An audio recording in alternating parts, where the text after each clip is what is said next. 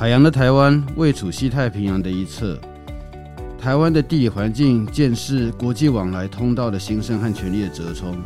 那也在历史上成就台湾战略视野之所在。那欢迎来到远景基金会台湾战略家频道，我们一起共同来探索台湾的战略视野。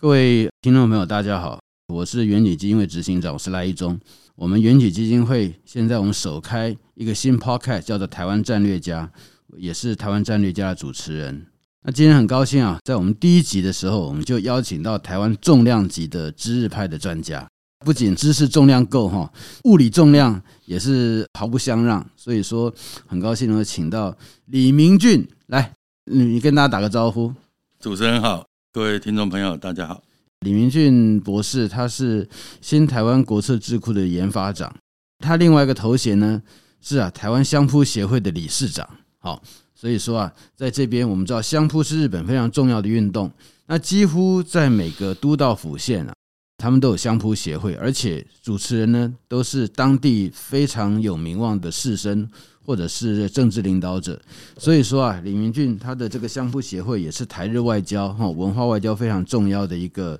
工具。好，那所以今天我们很高兴能够邀请到李明俊来这边跟我们大家一起来分享啊。就是说，当然七月八号啊，我们知道前日本首相安倍不幸遭到暗杀，在全世界其实都引发了相当大的一个震惊。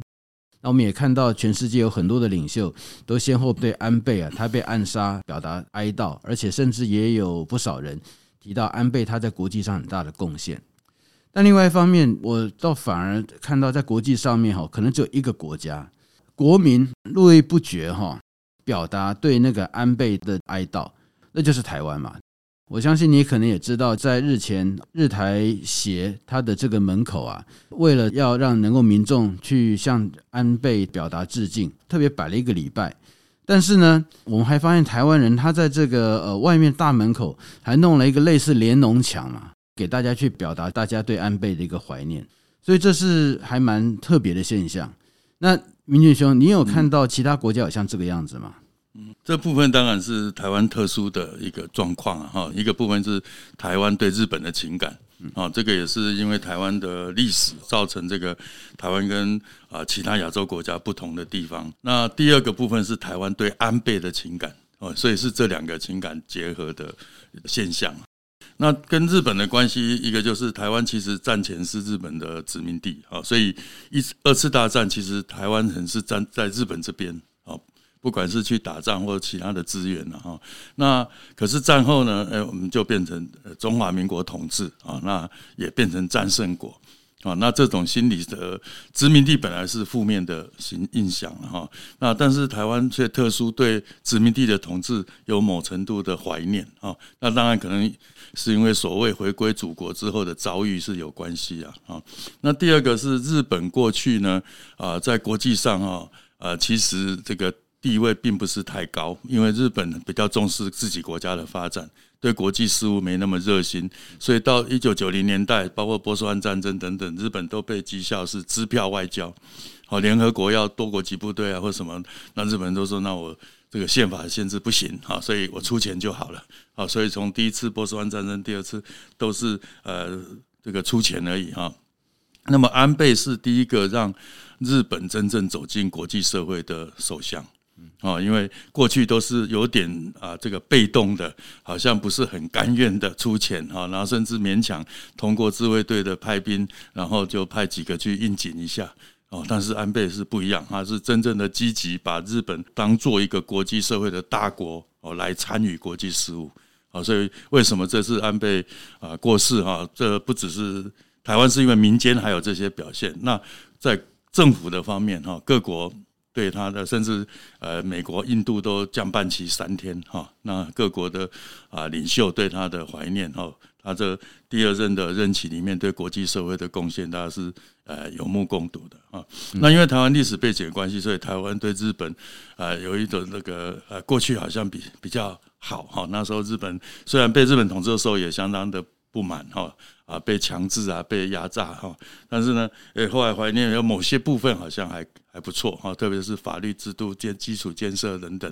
那所以台湾对日本一定的情感，好像过去啊三一一啊日本东日本大地震的时候，台湾的啊付出跟我们国家的规模来讲是啊这个不成比例的，是多少倍的这个对日本的情感。那么安倍呢，更重要是说安倍对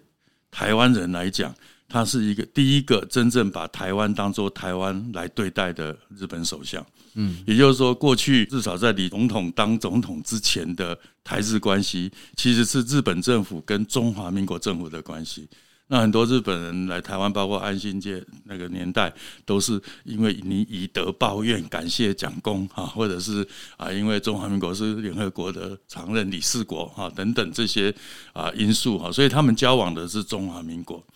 那李李总统就位就任之后，是因为他是第一个台湾人总统，所以他是第一个用台湾来跟日本交往的台湾总统。嗯，因为过去是用中华民国在交往。对，特别他在对司马辽太郎嘛提到台湾人的悲哀嘛，场所的悲哀哈，呃，突出了这一点。对，所以他是用用台湾来跟日本交往，可是日本方面不一定能够有这样的心理准备，所以日本对台湾到现在还是很多日华恳谈会、日华亲善协会，但是还是对台湾很多是用日华，在政府方面，民间已经开始用日台，对，都用日台没错。对，但是政府方面很多还是日华，所以台湾日本交流协会是第一个证明啊，用台湾这两个字，这很好笑。就是以前哈，那个日本本来它和台湾的交流协会的名称本来就叫就是日本台湾日台，那就当时是这个应该是过去的中华民国政府在那个时候就。不愿意接受，觉得在矮化吧，哈。那现在反而是呃，这个我们比较希望说能够回到台湾哈。所以说在历史上面的一个变迁，这可以见证到这一点。嗯，那其实刚才就是明俊兄你有提到哈，这个呃安倍他把台湾当台湾嘛哈。那另外就是说呃跟这个其他的呃国家，他虽然说也也在纪念那个安倍，包括说美国啊、印度下半旗三天哈。嗯。可是我他我们没有在那些国家有。看到民众啊这么自发的跑去呃给这个安倍那边哈要去给他呃送花，好做纪念。哦，看不到这一点。好，那当然，那个因为就其他国家国民来讲，呃，安倍基本上对这些国家比较有特色的地方是外交。那外交一向都精英他们之间的操作嘛，嗯，所以说是精英直接在处理外交事务的这些人会比较有感受。那一般民众可能就觉得说，哦，安倍可能就是一个厉害的这个外交战略家，或者是呃有这个领导视野的这个领导者，但是对他个人来讲没有那么直接的关系。但另外一方面哈，因为我也知道，日本其实那个一般来讲，当台日关系，然后呃，台湾一般来讲，现在特别是现在对日本的有好感。可是似乎也只有对安倍有这么强烈的情感嘛，哈。那我可以举个例子，例如说在呃以前，我记得在大概两千零六还零七的时候，诶，日本前首相桥本龙太郎也是过世啊，我就没有看到台湾人跑到那边送鲜花，对不对？哦，那呃就是还有包括日本其他的也是做过首相的也走过啊，哦，但是都没有。所以说，呃，我是觉得安倍三炮他在台湾的人民身上，哈，台湾应该是有看到一些什么不一样的东西。哦，那你刚才有提到安倍是把台湾当台湾嘛？哈，那那我就在这边，我想就是再问你一下，因为啊，就是呃，这个呃，日本那个驻台代表全玉泰，嗯，哦，他有他有分享一个小故事嘛，他就是说，这个他要来台湾之前呐，那他有去向这个安倍首相报告嘛？哈，那安倍首相当然讲完之后，又特别把他拉到旁边，特别讲到说，哎，对台湾人要温暖一点，因为台湾人感觉到很寂寞。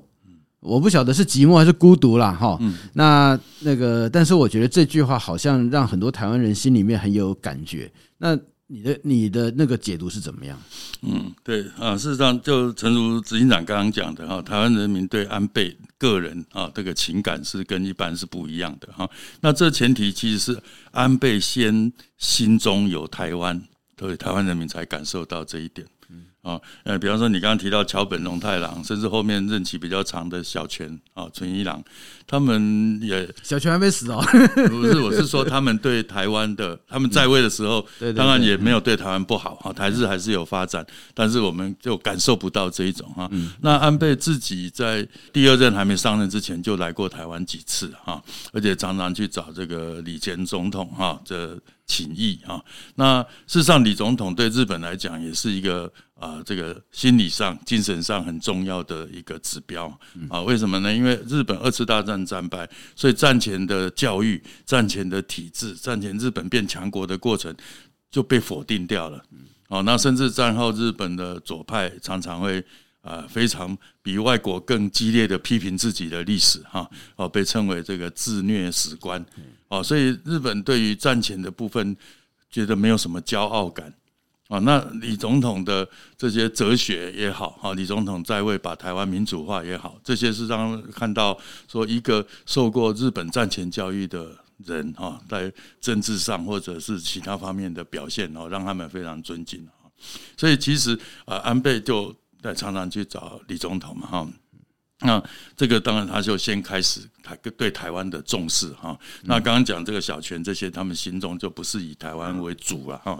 啊，那安倍很多，包括这个疫苗哈，呃呃，当时当然国日本其实政府它整个运作速度不不会那么快，可是安倍就立刻下决断啊，像这样的事情，那台湾的民众也在日本。刊登报纸对他表示感谢啊，对日本政府感谢。但大家都知道是安倍迅速下阶段，才能够立刻来送几百万剂的疫苗来台湾。呃，后来陆续好几次啊，嗯，那这些都是啊，台湾人民对安倍的这个感谢哈。那第二个就是他卸任之后啊，都明白的讲啊，因为台湾面临这个中国的军事威胁。而且其实啊，这个威胁越来越明显，而且国际社会几乎就讲哈，甚至这个啊《经济学人》杂志都说台湾是世界最危险的地方。那这种情况之下，啊，安倍哈一反日本过去那种跟着美国啦躲在后面的心态，而是跳到前面说台湾有事就是日本有事。嗯，对，这句话是日本先讲。对对，所以这个就等于呃，安倍对台湾不只是刚刚讲疫苗这些事情而已啊，他在对台湾的安全也好啊，对台湾的这种情感其实是。在很多方面上都是表露无遗的，哦，这也是台湾人看到这一点，所以在安倍过世后会到这个呃交流协会去啊，这个啊去悼念哈，这个络绎不绝的原因。我想哈，就是说刚才明俊兄你也提到嘛哈，就是说安倍他在国际上面对台湾特别把台湾提出来，有点像是说，因为在台湾过去来讲，在国际上很少有国际领袖非常正面的，而且是呃去提到台湾的重要性。我想那个呃，其实我觉某种程度啦，当他讲到台湾人很寂寞哈，然后呃会打动很多台湾人的这个心里面，我觉得其实还有一个还蛮深的原因，就是我们会觉得我们在国际上面我们是不受尊重，然后没有人愿意倾听我们的声音，那更没有人愿意帮我们讲话嘛。哦，我觉得那个那种寂寞感或者是那种孤独感。呃，跟这个是有关系的。这已经不是所谓的是不是台湾被承认是个国家或不是国家，而是在于说，那个我们做了这么久的事情，我们呃从这个威权到民主，然后我们付出很多的牺牲和努力，哎，结果我们变成民主之后，人家反而变反而开始在这个所谓的这个呃美中的这个台台海稳定。或者是西太平洋，呃，认为说要寻求战略稳定，诶，把台湾的民主当成这是一个可能会造成麻烦的变数，诶，诶，我们做了那么久，民主价值照讲应该要是被称赞的事情，结果呢，起码在两千年到那个两千零十几年。那有很长的一段时间，当人家在提到这个台海问题的时候，呃，有其实，在分析上面常常会提到一点，就是，诶，因为台湾的民主，所以说会带来这个台湾的认同的强化，进而会挑战一中政策，所以说这是呃台海问题的一个呃的变数。那这带来这个变数，那要带带来这个稳定，他要求台湾要怎么样？要严格的遵守所谓的这个一中，不能够挑战一中。哦，那但是你说政府它可以在呃政策上面，它对于一中啊，呃，它是有这个一定的呃那个承诺哈。可是呃或者不挑战，但是叫一般的人民呃也要去做这种事情，呃，我是觉得实在是有点强人所难，而且会认为说，因为我们的民主，然后现在我们变成问题，所以那种心里面的不平的感觉是很强烈的。所以明俊兄。因为实际上哈，就是说刚讲到这个呃，台湾人民的那种不平的呃，觉得不公平被对待的感觉了哈。那我们明明走向民主，那为什么呃说是我们造成台也不稳定，然后不是中国哦？当然美国会讲说呃，实际上这个他都有警告中国不要威胁台湾呐。但是如果说你看过去，诶，对台湾来讲，呃，我们不是从来不是呃，因为我们军事在威胁人家，而是说我们要进行制宪，要进行公投，这些被认为在破坏稳定嘛。所以我想这边所累积出来的效应啊，对台湾呃人民，或者说对不少台湾人，即便他在政治上面不是那么热衷哈，应该会觉得说，我明明做这些都不是威胁人家的事情，然后而且我们是进行我们自己内部的改革，为什么也要被怪罪说是在造成台海的不稳定？然后那个呃，怪我们是呃这危险的因子。那我想安倍是特别在这边哈，他们应该他就会讲一些话，或他有一些作为，呃，让台湾人民觉得说他不一样。那你的感觉是怎么样？对，呃，事实上啊，台台湾的民主化哈，那整个包括科技啊、经济各方面的发展，在国际社会应该是一个。呃，应该很有骄傲感的国家哈，至少在全世界这将近两百个国家里面，我们也是算名列前茅的哈。那以经济各方面来讲，我们至少都是前二十啊哈。可是这样的国家呢，却一直被排斥在国际社会之外哈。很多会议，包括民间的会议，我们都没有办法拿到门票哈。那这种情况当然不是台湾让世界讨厌我们，而是因为有一个。哦，这个崛起的，但是又要打压台湾的中国嘛，哦，所以过去台湾遭遇到这样的这个呃遭这些状况呢，啊，并不是各国对台湾不喜欢，所以要排斥你，而是因为中国都出来要求。那因为从那个呃两千年，比方说反恐以后，在联合国里面，中国是五大常任理事国之一，所以美国很多都的决议案啊，各种都需要中国配合。那再加上希望这个。啊，中国可以民主化，好期待它经济发展以后是不是会民主化等等，所以其实是对这个中国呢，哈啊，跟台湾要二选一的时候，台湾绝对是次要的选择啊，只要不要影响到台湾的生存，那其他你就让一下好了，哦，这种情况哈。啊，那所以真正能够敢面对中国的挑战哦，慢慢站出来，也是呃，大概应该是二零一一几年以后哈，就是重返亚洲以后，二零一七以后，比较正式，连美国都对中国的反对敢说啊，直接的说你这样是不对的哈。那但是以过去印象里面的日本，好像在国际社会都是跟着大家手牵手过马路的日本，哦，在在安倍任任内呢，却很多次哈，哎。不是跟着欧美国家手牵手，而是他自己就提出一些战略，甚至自己就发声了。嗯，那这一点对呃台湾人民来讲是非常的有感的。嗯，其实在这边就是我想到以前一个小故事啊，就是在这个呃，我记得在陈水扁总统执政时候，因为我想你也知道，在后期的时候，陈水扁总统那时候不是要进行那个入联公投吗？嗯，哦，两千零七年的时候，哦。民进党政府有入联公投，国民党那时候提一个反联公投，然后两边在呃还还对打很激烈。那到时候那最后的时候就发现是，哎，国民党他就是呃基本上公投他打假球嘛，好，那那个呃他基本上也不是那么重视所谓的反联公投。那嗯，但是那个入联公投在当时啊。实际上是呃，包括美国在内都认为这叫做改变现状，认为非常危险，而且是点名批判嘛。我还记得，包括说呃，在两千零七年九月的时候，当时的美国的那个国务院亚太副助理国务卿柯庆生哈，那那现在他回到哥伦比亚大学当学者，他在他演讲就提到，就是说呃，这个呃这样的一个公投案对台稳定无助，而且无助于台湾的民主哦。那我印象在那个时候，几乎全世界都在认为说陈水扁政府台湾这样子做法，哈，是在改变现状，是非常危险。那那个唯一的，我还记得是在九月的时候，诶，日本外务省有个声明啊，他说公投是台湾内部的事情啊，那台那个日本不会对这边去有任何的这个呃意见的表达，好，那就有点不太一样，那当然，那个在之后后来呃，应该是到了年底的时候又改口。但是如果说我们有印象，是两千零七年九月那时候是安倍还在位的时候，然后年底改口，哎，应该就安倍下来换了福田上来的时候嘛。所以那个时候我的感觉很强烈，就是说安倍他在那边，他当然没有出面直接去呃。挺台湾或怎么样，可是起码他没有跟其他的国家一起把台湾把它 打落水狗哈，那个感觉，当然一般的民众可能在那个时候呃没有这样的一个呃感觉了，但是那个当时在政府里面对这样的一个作为的感受却是非常强烈。嗯，是的，所以就诚如执行长所讲了啊，这个。安倍对台湾的这个支持哈，或者说对台湾的重视啊，并不是最近几年才开始的啊，所以其实他在两千零五啊零六，他都甚至当这个副官房长官啊，或什么那个时候就已经有一些啊，我们都可以看到这些事情了哈。啊，比方说这个二两千零五年的那个美日二加二，就提出台海是那个重要的这个战略议题哈。那之后包括这个呃，川普上来或者拜登上来之后，这个不管是美美日甚至美韩，或者是跟欧欧盟或者是 G7 啊，这些里面都一再的提到台海的和平稳定啊。那我想这里面啊，不只是美国战略的需求哈，这个安倍在这里面啊扮演的。这个促进推动的角色也应该是啊相当重要的。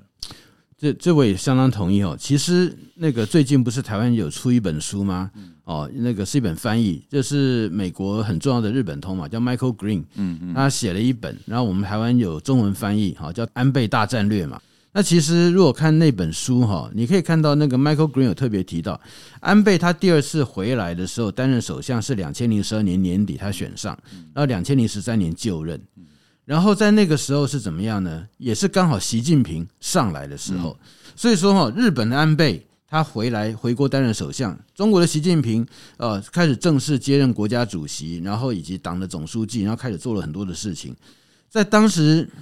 几乎是奥巴马政府他的所谓的这个亚洲再平衡政策只剩下 TPP 而已。嗯，他在那个中国南海的填岛造陆或做什么事情，他的回应基本上是相当软弱。好，那可以感觉到面对习近平从两千零十三年上来以后一系列的步步进逼啊，好像亚洲就是安倍啊，他在领头在思考怎么去对应这个东西。那那个美国的奥巴马政府比较没有，你的感觉是如何？嗯嗯，是的，嗯，就陈副这个。经常讲哈，当然，啊，美国虽然讲重返亚洲啊哈，但事实上很多重心还是在欧洲这部分嘛，啊，那在亚洲的努力，特别是民民主党政权的时代哈，那这个呃，就是可反而是安倍的努力比较明显啊，大家都都可以这个看得到。那那那安倍不只是在。啊，这个亚洲思考这个问题哈，包包括印太战略哈这部分啊，它整个大的思考，那本来是一个钻石型的，那虽然它的跟后来美国的印太战略不太一样，就是它只画到夏威夷嘛，那美国是画到本土啊。那另外就是当川普就不要 TPP 以后啊，其实啊安倍也是把它接下来，然后做 CPTPP。那这个也，这对过去的日本的领导人来讲，哈，这个也是相当罕见的，哈，是等于啊战后仅见的一个有魄力的一个首相，哈，愿意对国际社会啊，包括对亚太地区、印太地区做出这么大的贡献。对啊，所以说可以从这边可以看到，哈，就是安安倍对台湾来讲，不仅是他心怀台湾嘛，哈，然后他把台湾当成台湾在。呃，那个在在看待，然后那个呃，他也了解台湾人心里面所感受到的不平和那个呃悲愤，哈，在那里，那所以他很更愿意去倾听台湾人的声音，而且愿意帮台湾人发言。那另外，他就是在这个感觉好像是两千零十二年、十三年，中国开始在区域步步进逼，呃，包括他提出“一带一路”，然后那个亚投行哈，然后还搞出个什么“中国制造二零二五”，然后美国在那边基本上没什么作为嘛，诶，好像变成安倍他那个呃挺身而出哈，然后在这边开始去构筑这样的一个应对中国的一个呃战略的那个态势嘛哈，那那个一直到两千零十七年，诶，美国后来。呃，川普政府他呃上来之后，一接受了安倍的一个建议，所以就变成这个美国他把安倍原来单独扛下来这样的一个呃工作哈，美国也把它接过去，所以说那个对台湾来讲。在两千零十三年到两千零十六年这四年的期间，实际上是相当相当的凶险哦。那台湾在这边，当然那个时候还是马政府执政哈。那感觉好像全世界就是要向中国倒过去哈，那简直就是一个这个必须要走的路线嘛哈。那那个安倍基本上有点像是一柱擎天哈，然后中流砥柱扛住这个逆风，然后等待这个呃比较合理的这个呃形势再进行逆转。那对台湾的整个周遭的形势，实际上是呃帮我们预备了一个比较好的一个战略的平衡的一个态势。那之后，包括说美国等他回神回来，那呃开始改变对中国战略，那我们就相对就有一个更好的一个位置在处理。那所以对台湾来讲，它已经不仅是安倍所谓的日台关系，还包括说他怎么样去帮台湾呃预备了一个呃。那个对台湾生存还发展是比较有利，然后还能够这个面对中国这样的一个战略环境，那这个安倍跟跟相对其他人来讲算是非常不一样。那你你的感觉现在是怎么样？嗯，哎，是的，就诚如啊执行长所讲哈，在这个差不多二零一二一三年，二零一三到一六一七这一段是台湾啊最危险的时候嘛哈。那其实安倍在这段时间，虽然台湾是马政府，他还是跟台湾签了很多的协定啊，特别是钓鱼台附近的这个台日渔业协定啊，这个台湾跟台那个日本能够签这个协定，一定就是安倍的决断了啊，因为以这个不管是一中原则也好，又有其他的来讲，这个是牵涉到这个领域性的一个协定，那个其实不简单呢，我还记得二零一二年年底。的时候，台湾和日本那个海巡署，还有那个日本的海上保安厅，还互相打水炮啊，打过还不止一次。对啊，台日的渔业纷争其实最大的原因是因为没有划界，就是等于各说各话。我认为划到这里，那日本认为划到这里，那这管辖权在哪里？哦，就会。混淆，那渔民也会混淆，所以容易冲突啊。所以台日渔业协定之后，你看这样的事情就少很多了哦，因为已经把一些话，而且啊，其实能够签的成是啊，安倍政府这边对台湾做了一个让步啊，把几千平方公里的这个海域就让给台湾来抓鱼啊哈。那所以这个啊，这个在即使在那段时间是台湾是马政府，他也是一样啊，对台湾的心是没有改变啊，所以签了渔业协定，也签了开放。啊，天空协定啊，所以让日本很多国内的机场、台湾的飞机公司都可以这个。我还记得那个时候。包括故宫的也在日本有展出嘛？对对对，因为以前我记得我那时候还在日本服务的时候哈，原来有计划要在日本展故宫的东西，结果那个时候有一个很大的问题，就是，哎，这个东西在日本展哈，然后那个因为日本他承认那个中国，那会不会会把这个故宫东西扣在日本，然后那个交给中国？那时候有这样的一个忧虑嘛？对对，哦，那当然也表示在那个时候日本他和台湾之间。我们还是有一个互信的问题，嗯，那但是我觉得安倍时代的时候有办法在那边展出，而且完好无缺又回来到台湾，嗯，这是蛮不简单呐，嗯，而且很有趣，就是说按照你所讲的，安倍对台湾他并不是根据什么政党他来对台湾好，哎，嗯，哦，就是说即便即便是马政府在，他还是愿意做出让步嘛，嗯，哦，然后那个还有是有很多东西在经济合作的协定协议啊等等，对对对对。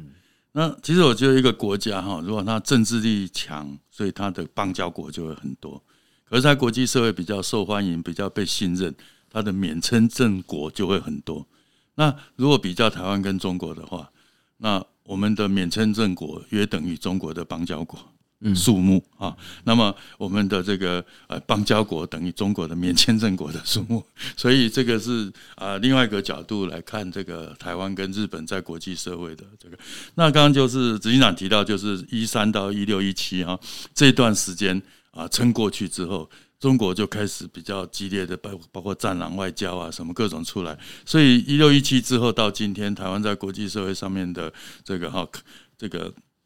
空间啊，各方面感觉就开阔很多啊，支持啊等等啊啊，所以这个一个很重要的原因也是在那段时间哈，中国开始啊做出很多的作为，让国际社会现在的民调都看得出来嘛，对对中国不喜欢的民意相当的高了。那现在这些民主国家啊，所以安倍不在以后，日本的岸田也好，那民主国家基本上是跟着民意走的。嗯啊，那民意是这样的话，如果啊政府做出相反的动作，一定会让民间啊很不能接受啊，那时候就会影响到下次选举啊。所以这一点，我想是啊安倍建立了，在第一个就让台湾度过最艰险的那段时间。那第二个呢，就是啊让日本的民意啊，甚至国际社会民意慢慢走出这个对我们有利的状况。那谢谢明俊兄哈。那其实现在节目也到了尾声哈。那今天我们也非常感谢明俊兄跟我们这边来分享。呃，大家共同来回忆了，就是在安倍时代哈，那那个他怎么样？呃，他对台湾重要性，以及啊，他是有什么样的作为，会让台湾人这么怀念哦？那特别是呃，我觉得他那句话真的，台湾人感觉到很寂寞。那这个真的是呃打动很多台湾人的心，哦，那而且真正是了解到台湾在国际社会里面为什么会有这么多的不平，以及这个呃悲愤的那种感觉。那当然最后了，我们也是期待哈，呃，日本呃在安倍这几年，他把日本重新带回到世界舞台，而且他开始改变了日美之间的一个互动的关系，从日本是追随者，现在日本也变成一个领导者。好，之一。那我们是希望说，日本在未来，它也能够有更多像安倍这样的一个领导者，因为我们相信啊，这不仅是对日本有益，对台湾本身也会是有益。我们相信，一个这个正常而且是健康、有自信的日本，对于整个亚洲、对于印太啊，更是非常重要的一个注意。那这也是台湾所乐见。我们就节目今天到这边，那非常谢谢各位的收听。那我们下次啊，我们就再见。